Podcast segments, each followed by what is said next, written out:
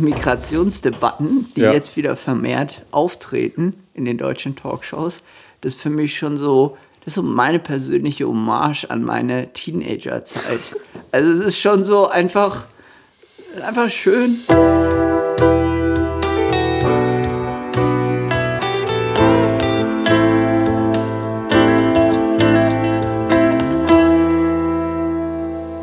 Ich bin erstaunt, wie selbstverständlich wir über den Schutz von Grenzen sprechen, als hätten wir Grenzenrechte und keine Menschenrechte. Das sagte Tarek Alaus, Sprecher von Pro Asyl, am Montag, glaube ich, bei Hart aber fair. Und damit herzlich willkommen zur Folge 13 von Ehrlich Berlin, dem Politpodcast mit erfrischend ehrlichen Journalismus. Von uns, zwei angehenden Journalisten aus, natürlich, der Bundeshauptstadt. Wöchentlich geben wir euch unsere Sicht zu dem, was eben aktuell so in der Welt passiert. Die Stimme des Zitats dieser Woche war Nick Wilke. Und die meines Gegenübers auch endlich wieder in Fleisch vor mir, Max Benskoch. Ja, guten Tag. Ähm, ich ich, ich freue mich richtig auf diese Folge. Nicht nur, weil wir doch ein, eine größere Pause hatten. Ja. Ich glaube, getoppt wurde das nur von unserem Jahreswechsel. Da hatten wir eine ähnlich lange Pause. Ja, stimmt. Ähm, aber ansonsten wart ihr, liebe Zuhörerinnen und Zuhörer, noch nie so lange ohne Ehrlich Berlin. Ja, das müsst ihr lernen. und ich würde sagen, deshalb haben wir, wir haben, wir haben wirklich Leckerbissen diese Folge äh, ja. äh, dabei.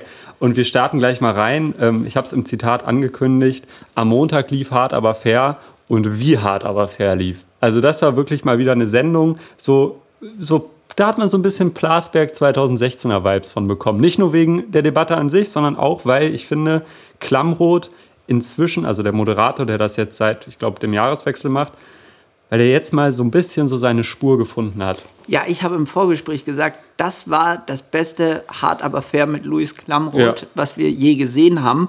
Und ähm, leider passt dazu gar nicht die Einschaltquote, denn die war wohl so gering wie nie. Also ja. das war eine der geringsten Einschaltquoten von Hart aber fair. Und ähm, ja, das spiegelt nicht so ganz das wider, was wir da gesehen haben, weil es wirklich eine sehr unterhaltsame Sendung war, ja. in der aber trotzdem auch eine Menge Inhalt geboten war. Ich glaube, die Sendung könnte diese Woche nur noch mal vom heutigen Markus Lanz getroffen, übertroffen ja. werden, denn Friedrich Merz ist zu Gast. Also wir nehmen am Mittwoch auf ähm, ja. und leider können wir das nicht mehr mitnehmen. Als gestern die Einblendung kam, ja. Gänsehaut. Ich dachte mir, ja, ja, ja. wir sind gespannt, wir sind gespannt. Gucken wir mal, vielleicht kommt ja für die nächstwöchige Folge was bei rum.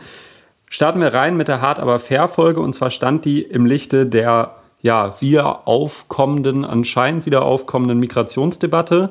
Im vergangenen Jahr kamen mehr Geflüchtete denn je nach Deutschland. 1,2 Millionen, Klammer auf, eine Million aus der Ukraine, Klammer zu.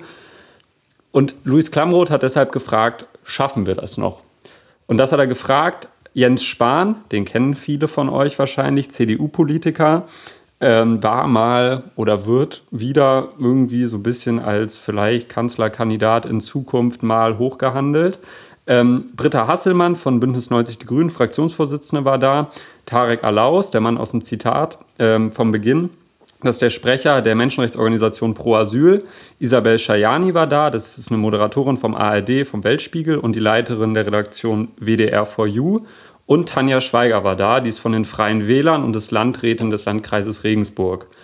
Und ich muss ganz ehrlich sagen, ich habe die Folge geguckt und für mich war es so ein bisschen ja, Throwback zu 2016. Immer wieder diese verdammten Einzelbeispiele. Immer wieder. Es war eine Folge voller, ja, da gibt es diesen einen und da gab es diesen jemanden wirklich, das war ja früher genau dasselbe, bloß früher ging es eher so in die andere Richtung, von wegen, da gab es diesen einen kriminellen Asylanten, da gab es diesen einen kriminellen so und so. Und ich fand, die Sendung war dann, wir gehen die Sendung gleich mal chronologisch durch, aber die Sendung war dann am stärksten, wenn wirklich über Grundsatzthemen gesprochen wurde und sich nicht wieder aufgehangen wurde an irgendwelchen Anekdoten, die vielleicht wahr waren, vielleicht auch nicht, ist auch völlig irrelevant, aber die irgendwie zu dieser Gesamtdebatte nichts beigetragen haben. Ja, das ist definitiv auch mein Empfinden gewesen, aber ich glaube, es wird sich in diese Einzelfälle hineingeflüchtet, einfach aus dem Grund, weil das schwierig ist bei dem Thema immer zu verallgemeinern und ähm, immer, egal welche Seite, beide Seiten haben immer auf die Einzelfälle eingegangen und immer wieder auf die Einzelfälle, die eine Seite mehr wie die andere Seite. Aber nichtsdestotrotz wird es, glaube ich, einfach gemacht, um ähm, verallgemeinernde Aussagen zu entkräften. Ja. Und ähm, so macht das schwer zu diskutieren und so wird es für als Zuschauer einfach äh, unangenehm, sich das Ganze anzugucken, weil es gab auch tatsächlich dreimal, wo das richtig laut. Ja, ja, auf jeden Fall. Und als Klammroth dann wegging, um mit der anderen Mitarbeiterin zu sprechen, haben die Gäste auch einfach nochmal wild weiter diskutiert. Das fand ich auch ein sehr schöner Moment. Ähm, aber der Reihe nach. Also eingeführt wurde das Ganze ähm, mit einem Ort, der namens Lörrach ist in Deutschland. Und das Einzelbeispiel, wie der Tonus dieser Folge eben war, war dann, dass Mieter von ähm, Wohnungen da den Bescheid bekommen haben, sie müssen jetzt ausziehen, weil demnächst sollen Flüchtlinge da einziehen.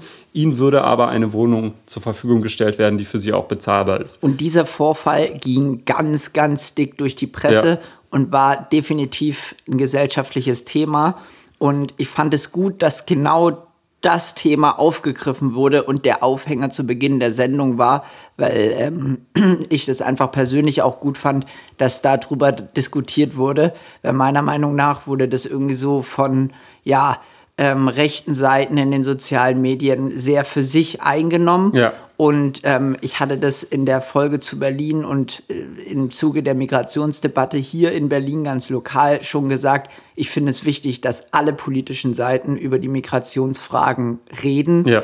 und jeder da seine Position zu abgibt und ähm, das immer nicht nur einer Seite überlassen wird, weil dadurch wird der Sachverhalt einfach zu einseitig dargestellt. Genau, und das ist ja auch gerade wichtig, so ein Beispiel in so einer Sendung aufzufangen und zu behandeln. Ich fand es aber trotzdem wichtig, dass direkt nach dem Beitrag die WDR-Journalistin, die da war, äh, Shayani, erstmal interveniert hat und gesagt die war hat. eh generell, also die, die Dame vom gut. Weltspiegel, die ist ja auch. Ähm, ja, Redaktionsleiterin vom BDR for You. Ja. Sie ist wirklich sehr, sehr gut vorbereitet und ja. sehr gut informiert gewesen. Also sie hat diese Rolle als Journalistin in der Runde auch perfekt ausgefüllt ja. und ähm, saß in der Position in der Mitte auch genau richtig, weil ähm, sie hat Aussagen von Jens Spahn wirklich live vor Ort entkräften können, mit Fakten, mit Zahlen und hat aber auch ähm, nochmal Zusatzinformationen gegeben zu dem, was die anderen Gäste gesagt hat. Also wirklich,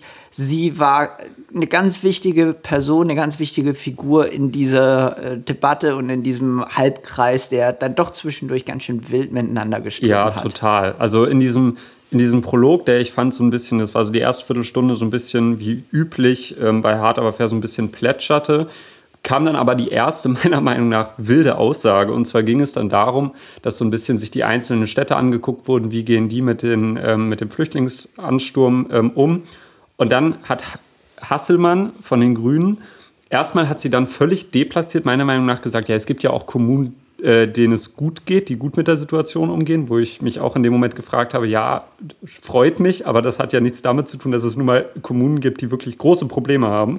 Und hat dann als Beispiel für einen guten Umgang mit einem Flüchtlingsansturm Hannover genannt. Und jetzt bin ich in Hannover geboren und bin häufiger mal im Jahr in Hannover und muss wirklich sagen, in den letzten zehn Jahren hat man gesehen, diese Stadt hat wirklich die Integration sowas von, meiner Meinung nach, sowas von gegen die Wand gefahren.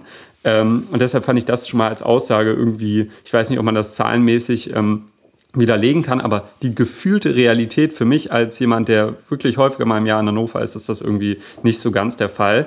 Ähm, Was läuft in Hannover konkret falsch? In Hannover ist einfach ähm, hat man auch so eine, so eine Bildung von Vierteln, wo es halt wirklich, ähm, also natürlich nicht so wie in Berlin. In Berlin geht ja diese Historie. Aber du würdest sagen, die Problematik ist eine ähnliche. Die Problematik ist eine ähnliche, aber natürlich jetzt nicht ganz so extrem wie in Berlin, logischerweise.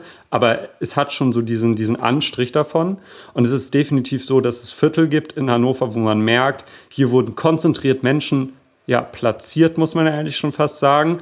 Ähm, und das ist halt einfach nicht zweckdienlich, weil so integriert man Menschen nicht, so bündelt man sie nur an einem Ort. So sind sie zwar de facto in diesem Land, in dieser Stadt, aber sie sind nicht Teil der Gesellschaft. Und das finde ich einfach irgendwie schade. Aber das wird immer schon gemacht und es ja. ist auch ein typisch europäisches Ding, ja. leider. Und die extremste Ho äh, Hauptstadt und Großstadt, die das wirklich vermasselt hat, ist Paris. Ja Frankreich hat ja auch noch viel größere Probleme in der Migrationsfrage, als wir das haben.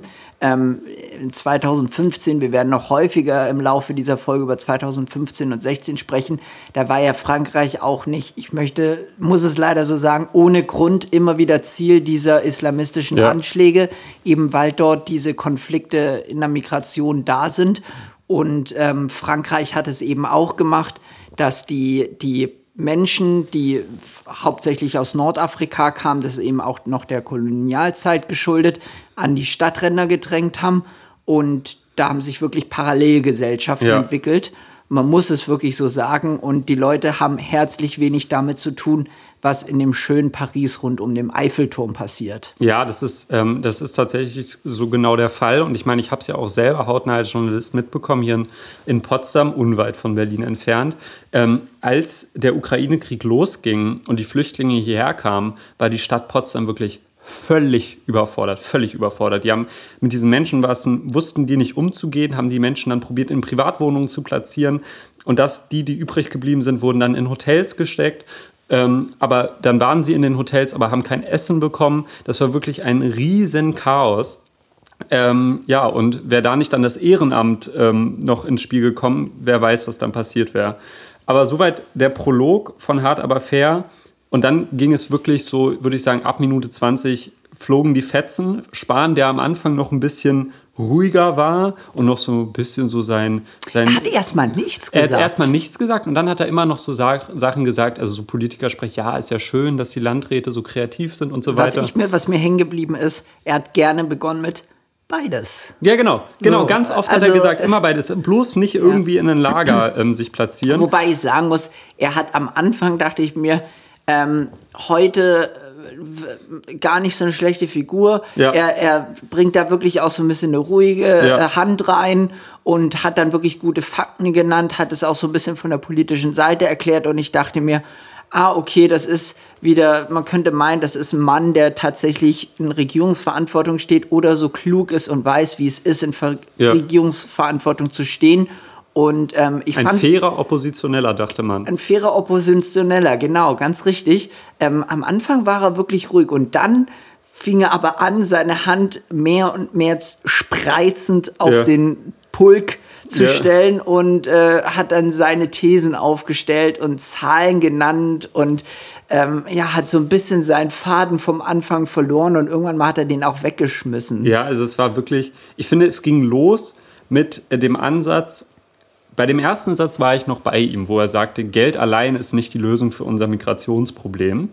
Ähm, da dachte ich noch so, ja, er ist auf dem richtigen Weg und dann hat er aber ganz schnell nachgeschoben, nee, man muss nämlich die EU-Außengrenzen EU muss man einfach dicht machen, beziehungsweise muss man stärker kontrollieren. Ja, das ähm. ist natürlich ganz großer Schwachsinn. Und ähm, als er dann eben auch meinte, da kam er ja auch dann mit ähm, dem Vertreter von Pro Asyl, ja. hat er sich dann das erstmal so richtig dolle in die Haare gekriegt, wobei man auch sagen muss, Tarek ähm, Alaus. Alaus ist natürlich auch nicht ohne Vorbehalte in die nee, Sendung gegangen. Nicht. Der hat ähm, auch gern zu seiner Linken genickt ja. und äh, zu dem, was rechts von Spahn passiert ist, den Kopf geschüttelt. Ja. Also ähm, ja, das war absehbar, dass die beiden sich nochmal streiten werden. Jedenfalls der erste Punkt, wo die beiden sich gestritten haben, war, ähm, als es darum ging, ja, wie priorisiert man denn das jetzt? Genau. Also und wen lässt man dann rein, wen, wen lässt man, man draußen genau. und wie will man das machen? Will man da einzäunen? Da fand ich das wirklich eine, einen, guten, einen guten Beitrag von Tarek Alaus, als er gesagt hat, ja, ich kann Ihnen sagen, wie das abläuft. Ich habe das ja selber gemacht. Genau. Ich bin ja mit blutigen ja. Füßen nach Deutschland gelaufen.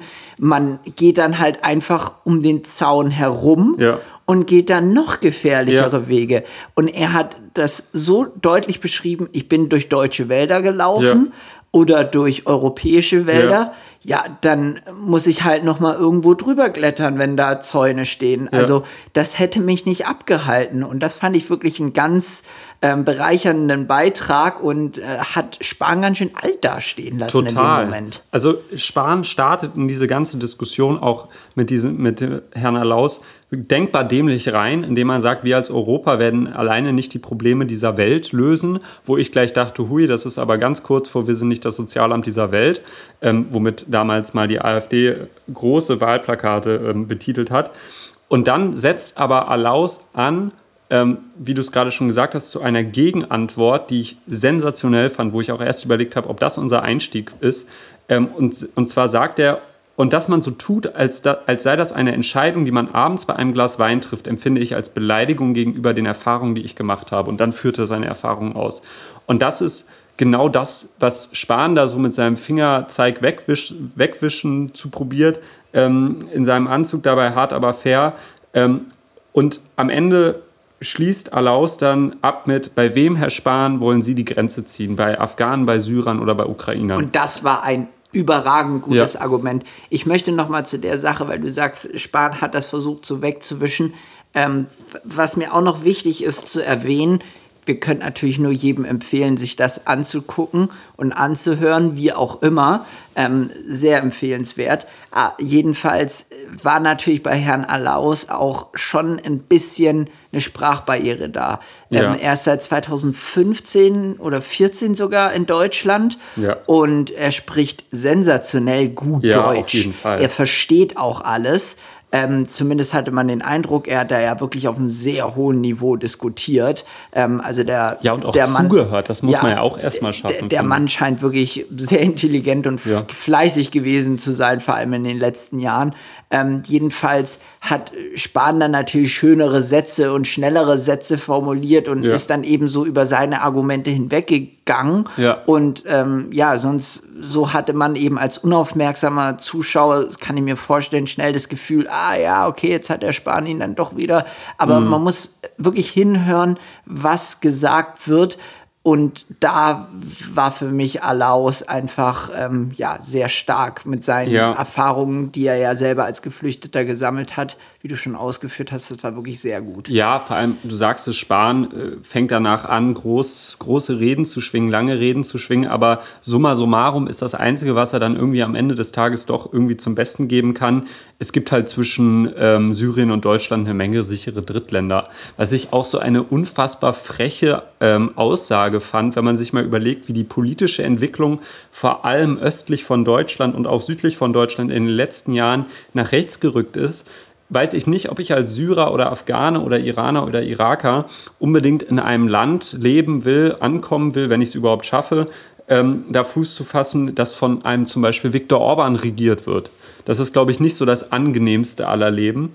Ja, man muss da einfach auch sehen, das ist ja das, was du sagen wolltest, damit nicht jedes Land in der EU bietet gleiche Möglichkeiten ja. für Menschen mit Migrationshintergrund und für Geflüchtete schon gar nicht. Ja. Und Deutschland ist da einfach, ich denke, das kann man schon so sagen, definitiv eins der Ziele Nummer eins. Ja, auf jeden Fall. Ähm, ich würde Deutschland da auch tatsächlich über Frankreich stellen. Ich glaube, Total. in Deutschland hat man da doch noch mal bessere Chancen.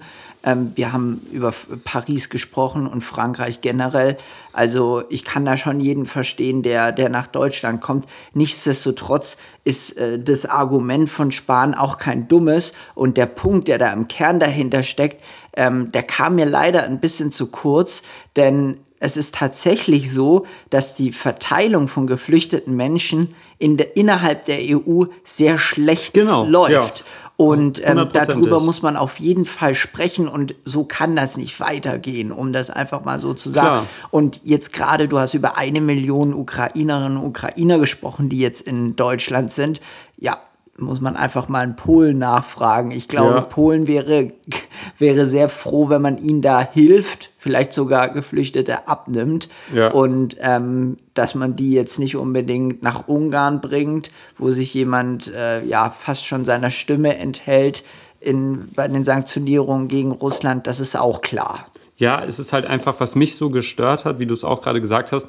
Es gibt ja schon wirklich seit 2015, wenn nicht schon vorher, diese Idee, dass man einen Schlüssel innerhalb der EU aufbaut, der sagt, keine Ahnung, entweder pro BIP oder ähm, pro Einwohner ähm, eine Flüchtlingsanzahl von X. So, das wäre ja wirklich eine Idee, die ich auch für sinnvoll halten würde. Und dann wären diese Massen ähm, die uns ja in den nächsten Jahrzehnten auch noch, ähm, äh, die bei uns ankommen werden, werden auch zu bewältigen. Aber was halt Spahn stattdessen macht, ist, sich dann in so völlig verrückte Aussagen zu flüchten, wie, ja, also ich würde eigentlich die Leute gerne, die hier ankommen, wieder zurück zu der Küste schicken, zu der sie, von der sie gekommen sind. So hart das auch ist, hat so er hart gesagt. Das, so hart das auch ist, wo ich mir denke, ja, du hast Jura studiert, ich weiß, du siehst das vielleicht alles ein bisschen juristisch und legalistisch, aber das äh, gibt dir noch lange nicht das Recht, tut mir leid, aber solche Arschlochaussagen zu treffen. das ist also, menschenunwürdig. ja, total. Und ähm, gerade als Jurist kann man sich ja da ganz schnell eigentlich auf die Verfassung berufen. Also das enttäuscht mich, hat mich auch enttäuscht von ihm. Ähm, muss ich, Menschlich. ja, ne, muss ich, muss ich ehrlicherweise sagen, da hätte ich ihm ein bisschen mehr zugetraut und das passt irgendwie so in das Bild. Ähm, ich ich finde das, ich find das äh, wirklich schade. Die Union spricht in der Opposition auch wirklich gute Sachen an, ähm, teilweise und, und findet schon auch die Punkte in der Ampel, die, die nicht so gut laufen und wo die Ampel auch zu langsam ist Ja. und macht da auch gut Druck. Ja. Und ähm, so hat die Ampel bis jetzt auch gute äh, Regierungsergebnisse zu verzeichnen, weil da eben der Druck aus der Opposition so enorm ist. Ja. Aber mich stört einfach die Art und Weise, wie das häufig getan wird. Auch im Zuge der Migrationsdebatte.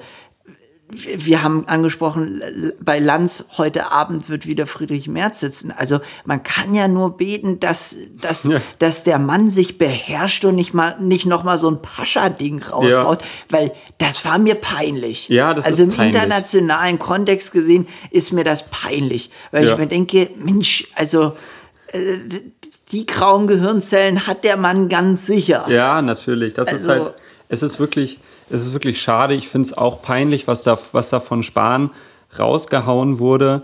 Ich weiß nicht, hast du irgendwie eine, eine, eine Meinung zu dieser ganzen, weil es ist ja wirklich ein riesiges Potpourri, eine, eine wirklich komplizierte Gemengelage. Ähm, hast du eine Meinung zu der Flüchtlingsthematik? So im Groben und Ganzen? Im Grunde, also ähm, definitiv, es braucht einen Verteilungsschlüssel Ja. innerhalb der EU. Grundlage dessen ist, dass man endlich mal die Einstimmigkeit innerhalb der EU überdenkt und verändert. Ja. Ich glaube, es findet momentan schon ein Umdenken statt. Um das noch mal ganz kurz zu erläutern, es braucht in der EU Einstimmigkeit, um Entscheidungen auf Gesetzesebene treffen zu können. Ja. Und das ist einfach Zumindest in so einer solche schwerwiegenden. Genau, richtig. Und das ist einfach in so einer Ausnahmesituation, wie wir die äh, gegenwärtig haben, fatal. Und Mhm. so kommen wir da nicht weiter. Und vor allem kostet es auch uns total viel Zeit in einem Konflikt gegen Autokratien ähm, wie Russland. Ja. Ähm, also das wäre, wäre mein erster Punkt, ein Verteilungsschlüssel. Dann finde ich das ganz, ganz wichtig, dass man einfach den sprachlichen Aspekt viel stärker in den Fokus rückt. Ich frage dich, warum stehen in Flüchtlingsheimen nicht Computer, wo man einfach irgendwie so Sprachtrainings machen kann? Und ich sag dir, die Computer, die werden 24 Stunden belegt. Ja, ja, klar. Das wäre ein Wettbewerb. ja. Das wäre ein wirklicher Wettbewerb. Und da brauchen dann auch nicht zwei für 200 stehen, da hätten mehr stehen sollen. Ja. Und das ist nichts, was man jetzt entscheidet und was jetzt äh, Veränderung, das hätte man nach 2015 spätestens treffen Ja, sollen, aber im genau. Idealfall viel weiter davor. Und darüber wird gar nicht gesprochen. Ich meine, ich habe das nicht erfunden. Ja. Ich habe mir einfach nur gedacht, als die Migrationsdebatte jetzt wieder so aufkam, jeder lernt auf Bubble oder wie das auch immer Ja. alles heißt, ähm, irgendwie, äh, da kann man ja sogar Chinesisch lernen. Ja. Warum kann man da nicht einfach so ein bisschen Deutschsprachtraining Ja. machen? Weil das leuchtet jedem ein, wenn 1,2 Millionen Menschen in dieses Land in einem Jahr kommen, dass sie nicht alle an die Volkshochschule gehen können und einen Deutschkurs belegen können über mehrere Stunden die Woche Ja.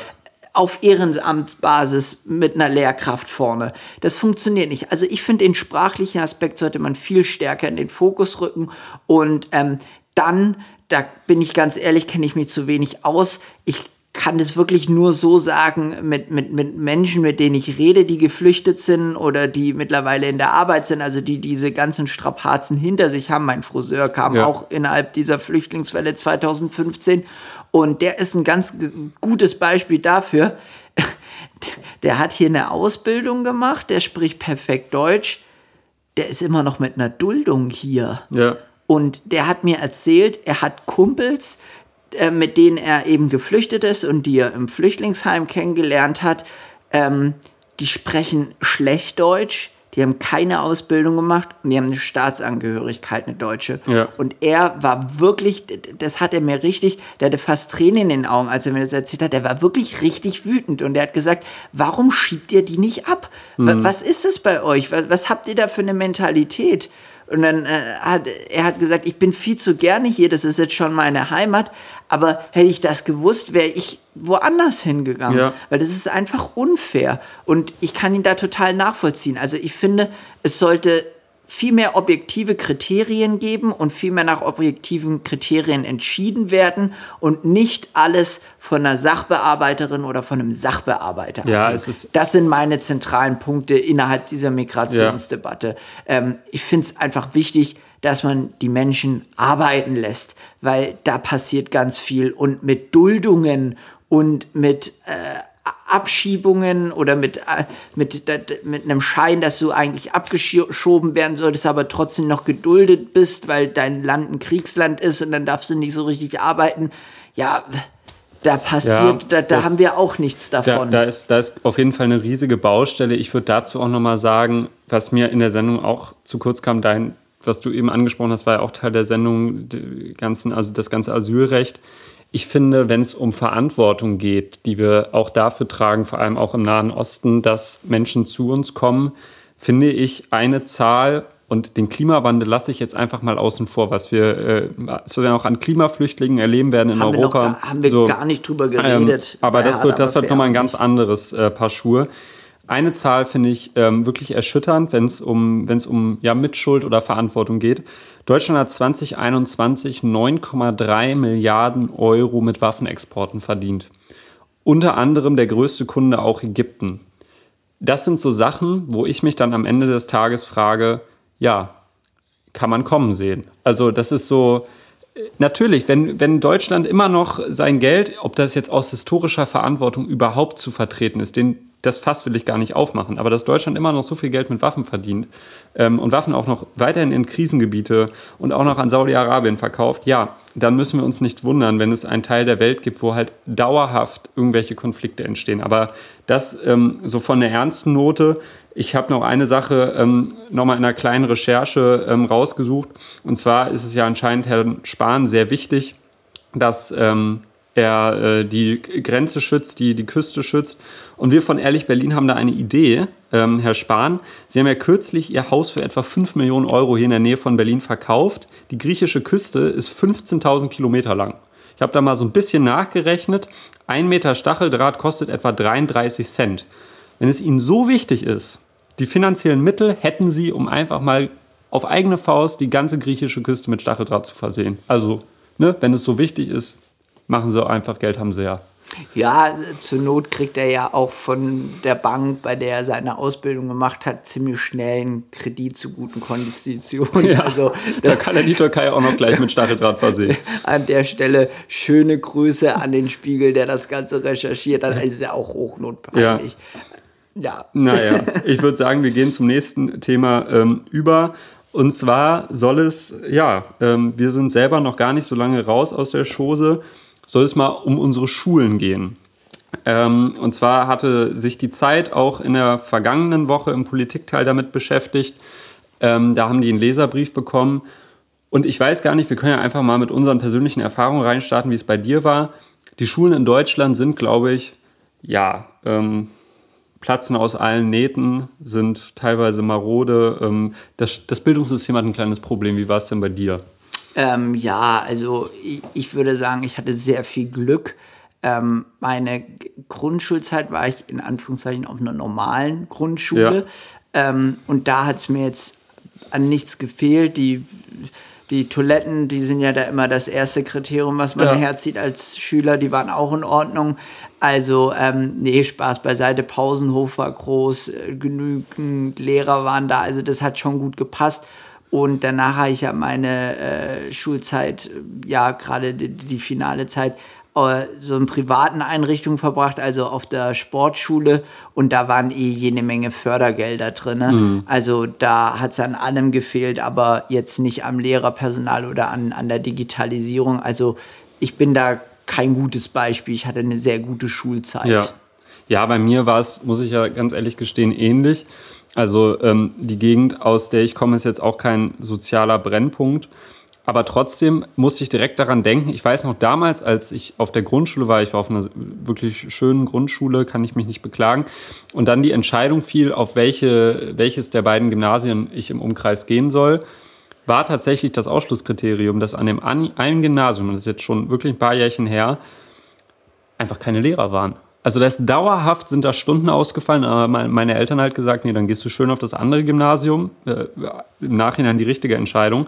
Ähm, und das war damals schon ein Thema. Und ich habe dann tatsächlich in Vorbereitung auf diese Folge, also die Schule, auf der ich dann war, die war echt gut. Klar, das Wasser aus dem Wasser hin auf der Toilette war so voller Kalk, dass man nicht mehr durch die Wasserflasche gucken konnte, aber ja, das ist ja das Standard. Ist ja, also ähm, ich, ich, ich, sag mal so, äh, mir wurde ganz stolz erzählt, hier, auf der Toilette, da war Jan Ulrich schon. Und dann dachte ich mir, Gott, wie alt ist Jan Ulrich? Ja. So sieht es hier auch aus. Also, ähm, das war tatsächlich bei mir auf der, auf der, auf der Sportschule so. Da, da gab es so einen neuen Komplex und ein älterer Komplex. An dem älteren Komplex war man seltener. Und, ähm, aber da gab es halt auch so ein, zwei Toiletten, die die nicht so cool waren. Ja, gut, aber das ist ja wirklich, wie ja. du sagtest, das ist ja eigentlich Standard. Aber was ich bei meiner Schule jetzt Leider. interessant fand, ja, was ich bei meiner Schule jetzt interessant fand, ich bin mal auf die Website gegangen und habe mir mal das Lehrerkollegium angeguckt. Also erstmal scheint das sehr volatil zu sein, weil ich die Hälfte des Kollegiums nicht mehr kannte. Und es war nicht so, dass, ich, dass wir nur alte Lehrer hatten. Und das Zweite ist, und das fand ich sehr interessant, dass es auf einmal Fakultäten gab oder Fachschaften, wie man das auch immer an der Schule nennt, wo auf einmal Lehrer waren, die ich so aus den Fächern noch nicht kannte. Also vor allem so im Bereich Philosophie und Religion, das war bei uns tatsächlich auch ein Thema. Wir hatten irgendwann eine Philosophielehrerin, die nicht Philosophielehrerin war, wo dann auch irgendwann ähm, Aufgaben mit ihr gemeinsam bearbeitet werden musste. ähm, und ähm, tatsächlich die Hälfte, ich habe nachgezählt, die Hälfte des Philosophiekollegiums meines Wissens nach an meiner, an meiner damaligen Schule hat nicht Philosophielehramt, aber gut, oder Religionslehramt. Das ist in Deutschland tatsächlich ähm, ein übergreifendes Pro Problem. Es gibt einfach zu wenig Lehrer. Ähm, das führt zu ganz vielen Seiteneinsteigern aktuell. Und zwei Drittel der Schulleitungen haben kürzlich angegeben, dass die größte Herausforderung sei, überhaupt noch Lehrer zu beschaffen. Ähm, und insbesondere Grundschulen und äh, Nicht-Gymnasien beklagen sich da. Ich muss dazu sagen, das ist mir ganz wichtig, das zu betonen und da meine Erfahrung zu teilen ich hatte mit Lehrerinnen und Lehrern, die Seiteneinsteiger waren, sehr gute Erfahrungen. Ja. Das waren immer gute Lehrer, die auch nochmal ähm, ja, einfach gute Sachen mit auf den Weg geben konnten. Ich hatte einen Lehrer, der, ähm, äh, den hatten wir dann in Wirtschafts- und Sozialkunde, ähm, der, der hat bei Siemens gearbeitet mhm. und war da sogar, der hatte da eine relativ hohe Position. Und ähm, ich fand das halt super spannend, wie der ja. dann seine Erfahrungen geteilt hat. Und der hat das wirklich gemacht. Der war Lehrer aus Überzeugung. Ja, der hatte da richtig Bock drauf und man hat ihm das auch gemerkt. Die, die Problematik gemerkt, ist bloß, ja. die Seiteneinsteiger wären natürlich eine Option. Bloß bei den Akademikern in diesem Land ist es so, dass wir eine Arbeitslosenquote von 2% haben. Und das heißt eigentlich statistisch Vollbeschäftigung, weil die 2%, die kommen von Leuten, die entweder arbeitsunfähig sind ähm, oder gerade zwischen zwei Jobs ähm, stehen. Das heißt, einfach da gesagt, wer eine Ausbildung hat oder studiert hat, der arbeitet auch. Genau, und das ist ein bisschen so ein Problem.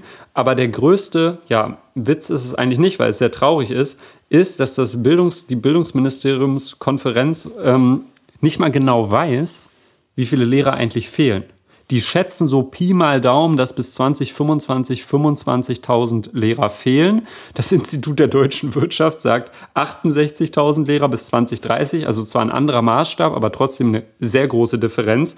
Und manche Bildungsexperten sprechen sogar von einer Lücke von 80.000 Lehrern. Also das ist einfach mal mehr als das Dreifache, als was das, äh, die Bildungsministerkonferenz ähm, ja, vor Augen hat. Und das Institut der deutschen Wirtschaft warnt deshalb auch extrem davor, dass wenn sich die Minister und Ministerinnen an diesen Zahlen orientieren, dass dann die Maßnahmen, die festgelegt werden, die völlig falschen sein werden. Weil es ja auch logisch, wenn du dich halt an einem völlig falschen Maßstab orientierst und aufgrund dessen irgendwelche Entscheidungen triffst, sechs Förderung oder so weiter, aber dann die Zahl falsch ist, ist natürlich auch die Maßnahme irgendwie falsch. Ähm, ja, und das ist so ein bisschen, das könnte problematisch werden, vor allem weil da halt auch noch so Dinge reinspielen, wie das in drei Jahren die Schüler in der Grundschule offiziell rechtlichen Anspruch auf Ganztagsbetreuung haben. Das heißt, das ist auch nochmal ein riesen Personalbedarf, der dann da entsteht. Also du führst hier gerade einen langen Punkt auf, warum es zu Fehlpolitik kommen ja. könnte, so wie die Entscheidungen gerade anstehen. Und ähm, ist es nicht so, dass jede Partei den Punkt bessere Schulen und gesündere Schulen für sich nimmt und damit tatsächlich auch jedes Mal, sei es auf Landesebene, sei es auf Kommunalebene, mhm. sei es auf Bundesebene, mit Wahlkampf betreibt und trotzdem, egal welche Regierungskonstellation es gibt, man das Gefühl hat, so richtig was tun, tut sich ja, nicht. Wirklich. Und deswegen sind wir genau an dem Punkt, an dem wir gerade sind, wenn man einfach das Gefühl hat, ja, es tut sich nichts. Und den Schulen, denen es gut geht, die haben einen guten Schulleiter oder ähm, da ist einfach Zug im Kollegium. Ja, vor allem, was mich daran so sauer macht, muss ich wirklich sagen, ich verstehe nicht, wie dieses Problem entstehen kann. Also, wir haben doch eine Geburt, wenn die angemeldet wird, weißt du doch, in sechs Jahren geht dieses Kind in die Grundschule oder in sieben oder in fünf. So, und dann weißt du doch auch, wenn du einen Lehrer einstellst, der geht, keine Ahnung, mit 65, 67, 68 geht er in Pension. Das heißt, das ist doch ein total absehbares Problem, was da entsteht, wenn du weißt, Jetzt werden Kinder geboren oder vor zehn Jahren wurden Kinder geboren und jetzt stellen wir einen Lehrer ein, der wird ja nicht arbeiten, bis er 100 ist. Das heißt, es ist doch klar, dass da ein, eine Problemwelle anrollt und das ist mir wirklich, weil das ist so wirklich das grundlegende Mathematik, also das kann ich denen auch noch vorrechnen. Und das ist so was, wo ich mich frage, wie kann auf so einer Ebene ein Problem entstehen, wenn du die Zahlen alle hast, da ist nichts Überraschendes. Klar, Flüchtlingswellen sind ein Thema, das ist ein Personalbedarf, der dann da entsteht, aber die mal außen vor. Selbst dann haben wir ein Problem.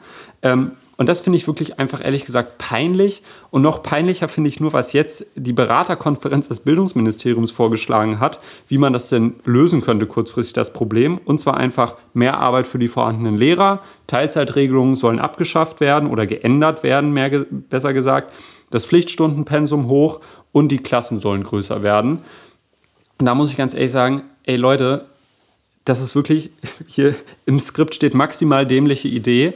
Das ist wirklich stupide. Also die existierenden Lehrer jetzt noch mal so an die Grenzen zu führen, die melden sich alle krank. Die kriegen alle einen Burnout. Ja, und äh, wir können auch aus unserer Sch Schulerfahrung reden. Ähm, ich nehme da, nehm da dich jetzt einfach mal mit rein. Lehrer haben generell häufig Probleme mit der Psyche weil es einfach auch ein anstrengender Job Total. ist. Total.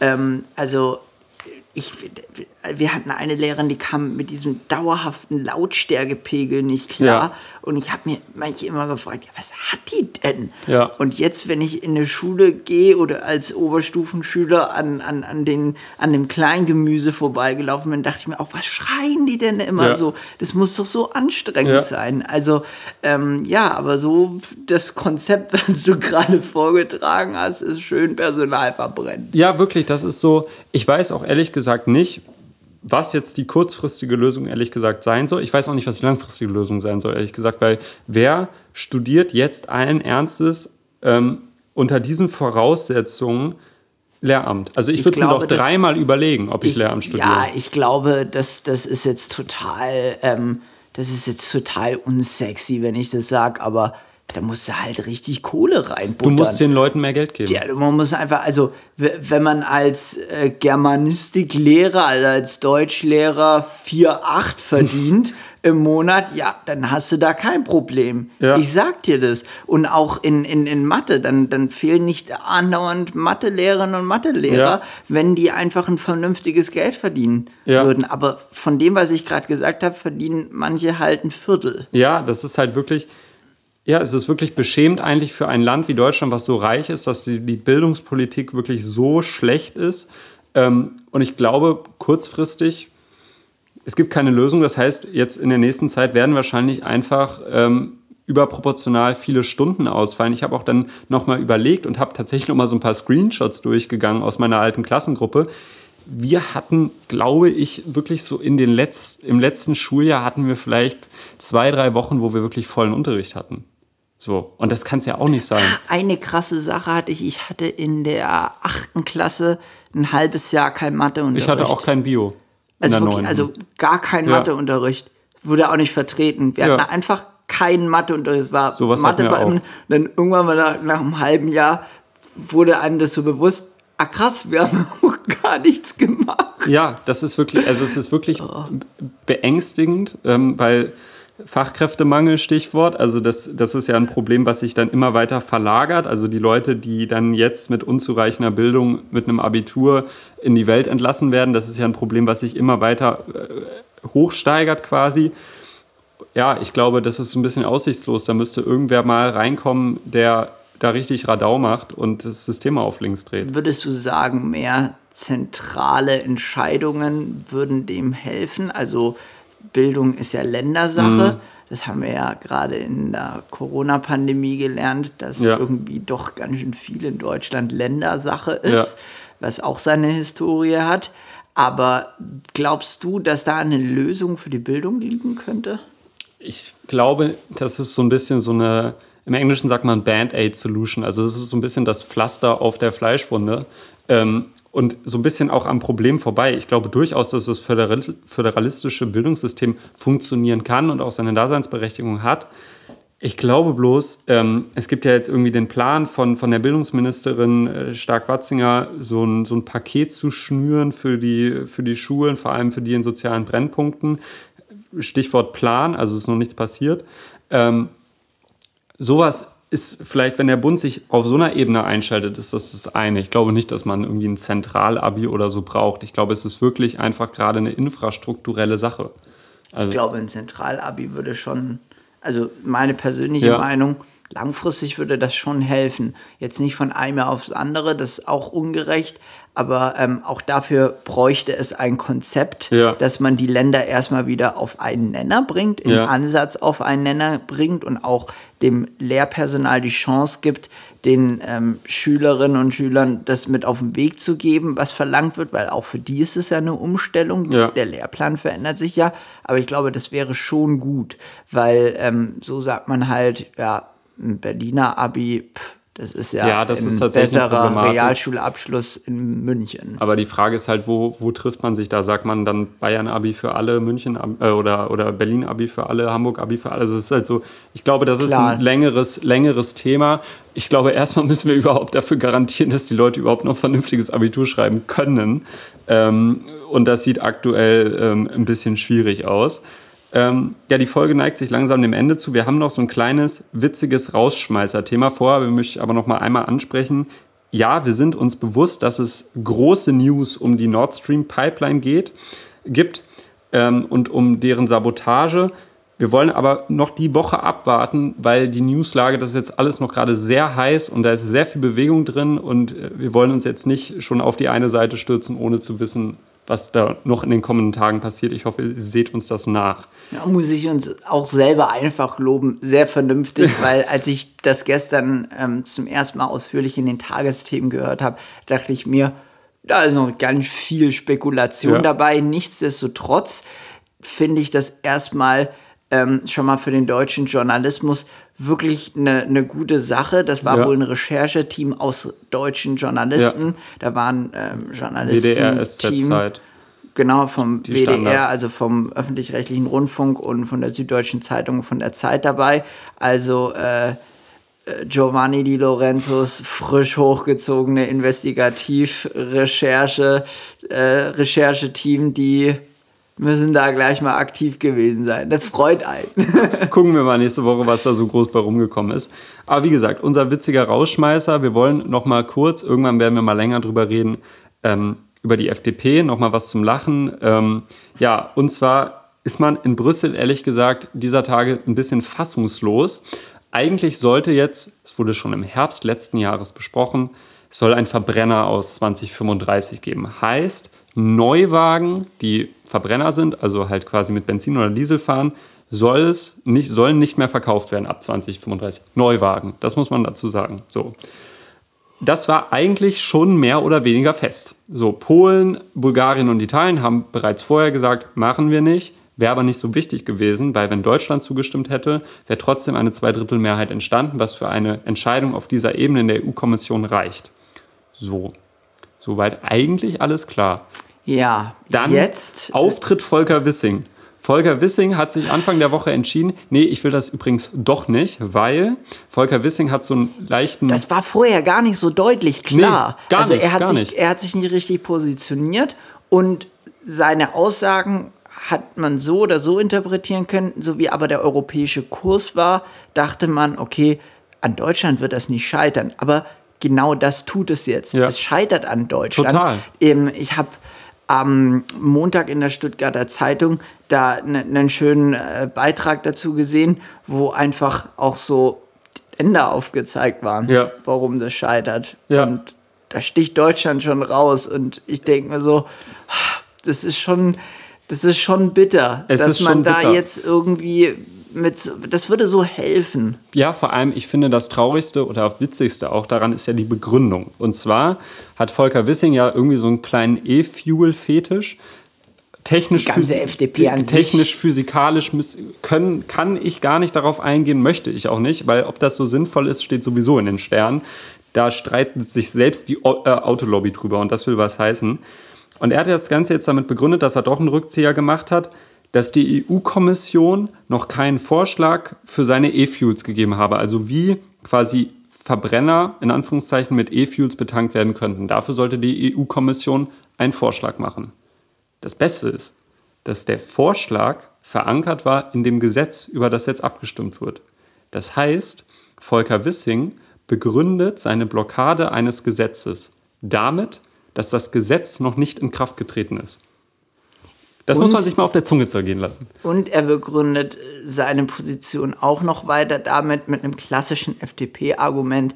Ja, der Markt kann das doch einfach selber entscheiden, Ja, was genau. er möchte. Und der Markt, und dann geht er ja den Schritt auf die Grünen und auf die grüne Mehrheitsmeinung zu. Also ich sage jetzt grüne Mehrheitsmeinung, da sind auch noch eine ganze Menge andere Parteien und Menschen drin involviert, die jetzt nichts mit der Partei Die Grünen zu tun haben. Ähm, jedenfalls geht er dann auf die verbal zu, in denen er einfach sagt, ja, schauen Sie, die Autoindustrie hat sich doch größtenteils schon dazu bekannt. Außer und, Porsche. Ähm, ja, deswegen ist doch eigentlich davon auszugehen, dass der Markt das regelt. Ja.